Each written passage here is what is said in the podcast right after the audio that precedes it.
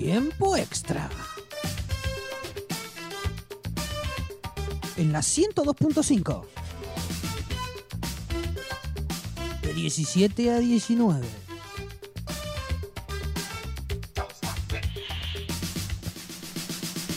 En este colectivo de ideas hablamos de lo menos importante entre las cosas más importantes.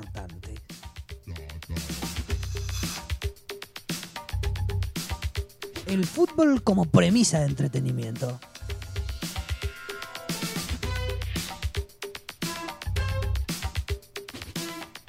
Mi compañero le da comienzo a este bloque de mejor manera ahora. Bueno, seguimos acá en tiempo extra. Vamos a empezar a hablar un poco de la Eurocopa, así que siguen mandándonos mensajes a arroba tiempo extra guion bajo FM.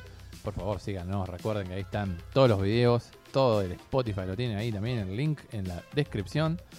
Vamos a hablar un poco de lo que ha pasado este fin de semana, porque arrancaron los octavos de final el día sábado y arrancaron con todo, porque Gales perdió 4 a 0 con Dinamarca, un partido que eh, por un lado me alegra de que Dinamarca esté entre los 8 mejores, porque venía haciendo un- una gran fase de grupos y por ahí el tema de Eriksen obviamente le afectó anímicamente e incluso futbolísticamente, porque Eriksen era la figura Es vital. vital. Así que bueno, pero a pesar de todo, con solo tres puntitos, se metió en octavos de final y de ahí eliminó a Gales 4 a 0. Me dio la sensación que el partido inició complicado para Dinamarca y a partir de los goles cada vez encontró más soltura. Y la expulsión de Gales también.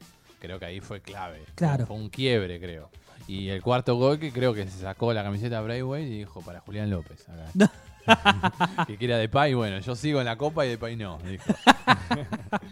Pero bueno, Bra- Braithwaite jugó muy bien, ¿eh? Hay que decirlo. Eh, Bradley incluso en Yo el no- yo Barcelona, No, soy, no soy fanático Braithwaite, No, pero, pero no. fue un, un muy buen partido. debo de decir que en el Barcelona en el inicio, Sí. cuando Barcelona no tenía nueve, Bradley se la, se la bancó, salía a buscarla, eh, intentó, la- en Es un principio estuvo bien. obviamente, no es tan virtuoso como otro. Es más sacrificado, claro. Claro, es sacrificado. Pero no tengo nada personal contra Braithwaite, no me invente un conflicto donde no hay. No, pero se acuerda que la otra vez usted estaba como Eh, bueno. estábamos medio falto de nueve ahí. Y, pero es el Barça, ¿qué a hacer? Claro, sí. Y también tuvo, hubo otro partido muy bueno, mejor dicho, un tiempo extra justamente muy bueno de Italia-Austria ese sábado, aquel sábado. Así que 2 a 1 le ganó Italia a Austria. Un partido complicado. Partido complicado, complicado. chivo. Austria se la bancó, la verdad. eh, no, yo no le tenía mucha fe a Austria. Y sin embargo, tuvo un bloque defensivo muy bueno. Se- por ahí vienen los dos de la misma escuela, se ve.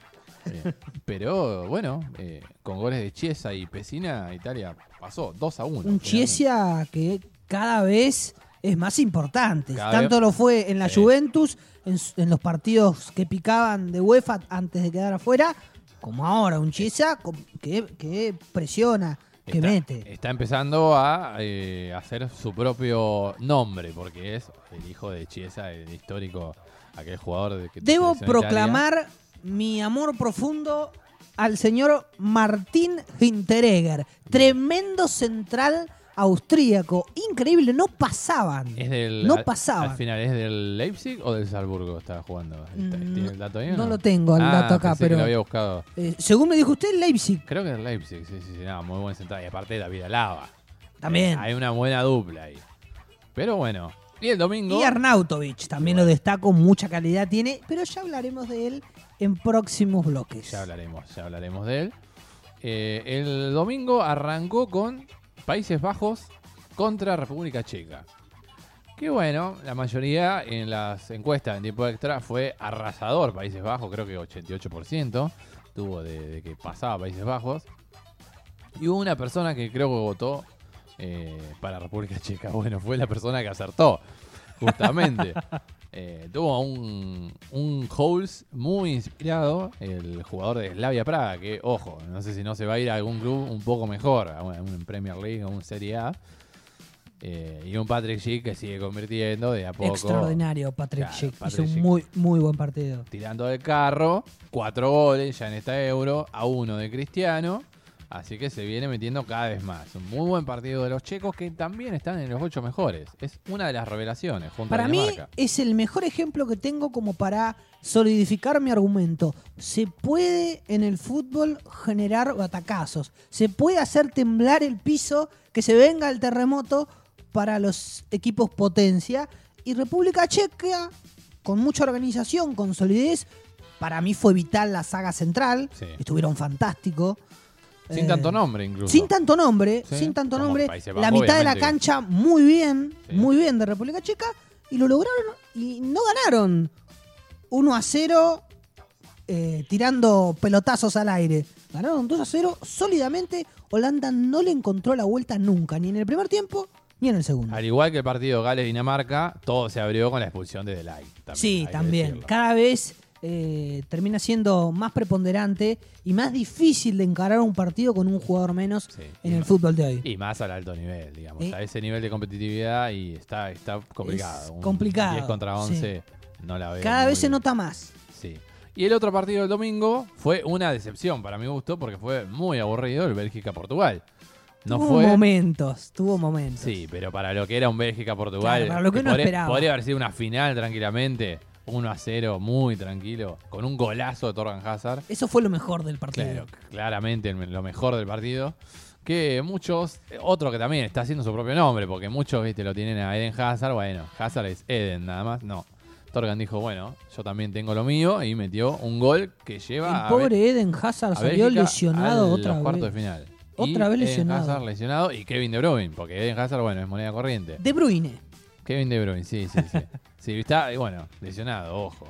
¿Se- ¿Seguirá? ¿No seguirá? Un, un De Bruyne que es vital. Mire que está. Eh, ¿Cuándo juega? Él, Bélgica, el viernes contra Italia. No sé si van a llegar. Creo que complicado. Complicado. Hazard, sé que no. no. Hazard seguramente que no. Igual Hazard Hazard, para no. lo que venía haciendo. A mí me. Es cierto, es, es un cambio muy rotundo lo que era él en un principio, que es un jugador muy desequilibrante, vital, eh, que lastima. A un Hazard que por lo menos en este último partido se lo vio más entregado, más pasador, eh, menos desequilibrante, pero que no había hecho un mal partido. Estuvo bien, estuvo correcto. Y otra vez las lesiones aparecen para arruinarlo. Y hoy el partido, creo que es de la Eurocopa. No creo que haya Extraordinario. un partido mejor que este. Ojalá que sí, pero bueno, va a ser muy difícil. Ocho goles, ocho goles de distinta autoría incluso. Ay. Eh, 5 a 3 que terminó en tiempo extra justamente, eh, ganando España a Croacia. Extraordinario, partido, lo pude ver completito, un poco apretado con los horarios para venirme al programa. Tengo una caminata larga hasta aquí, hasta la radio, pero muy, muy buen partido. Y se reivindica Sí, eh, Morata, que hizo un gol muy importante, el 4 a 3. Además, el control, un pase fantástico, pero el control de Morata para el disparo a quemarropa fue brillante. y además que mucho sacrificio, como siempre, de parte de Morata, que es un jugador que, ojo, no, no, no me gusta mucho, pero hay que decir que fue muy sacrificado y que el gol fue muy, muy bueno. Eh, se habla de que fue un partidazo de Pedri con 18 años. Hizo un muy buen partido. muy buen partido y un muy buen partido también de Modric, que viene haciendo las cosas bien toda esta temporada. Así que Y bueno. una España que venía cabizbajo y que aún. Yo no esperaba, ¿eh? te- no, no esperaba este partido, quiero decir. eh. Claro, Eh, los dos venían medio cabizbajo. La verdad, España venía mostrando poco y nada, más allá de la goleada de Eslovaquia, bueno, pero poco y nada de España. Croacia tampoco mostrando mucho. Y bueno, se dio un partido épico, Épico. diría yo. Y, que- ahora se está jugando claro, lo que venía. Francia-Suiza. Si algún despistado miró en el primer tiempo, iba a notar que Suiza iba ganando 1 a 0. Estaba dando los atacazos. Se iba a sorprender, pero ahora, por lo menos, eh, más o menos en 70 minutos Sí. que va de partido, gana Francia 2 a 1. Con un refuerzo de lujo. Y cuando leo le- eh, el autor de ambos goles, me pongo contento porque mi juego en Eurocopa viene bastante derecho. Benzema. Karim, los dos de Francia. Seferovic había hecho el de Suiza en un principio, así que gana Francia 2 a 1 y sigue manteniendo esa ilusión, ese pronóstico, eh, esa pesadilla de que parece que todo indica que va a ser campeón. Por ahora, sí, Francia sigue en la Eurocopa. Vamos a ver cómo termina. Y mañana tendremos Inglaterra-Alemania, un gran partido de la Eurocopa. Y Suecia-Ucrania, bueno, no tan, no tan lujoso como el Inglaterra-Alemania, pero bueno, tendrá lo suyo. Reco- Uy, gol de, gol de Francia. ¿eh? Está- me ¿Gol está de Francia? apareciendo gol de Francia. Muy bien. Así que me está Atento. acá. Justo, justo estoy viendo. 3 a 1. Eh, así que bueno, se- será que habrá un Francia-España el viernes a las 13 horas. Por ahora se está dando eso. Viernes 13 horas Francia-España. Viernes 13 horas, eh, viernes 16 horas Bélgica-Italia. Sábado República Checa-Dinamarca. Y el otro partido, bueno, no se sabe porque serán los que mañana terminan jugando. Así que no podemos saber el último de los cuartos de final. Así que bueno, nos vamos a una pausa. Luego estaremos hablando un poquitito de Wimbledon. Tenemos que hablar Sí, un poquito un cachito al menos. de lo que hemos publicitado en Instagram. Así que nos vamos a la pausa y luego venimos.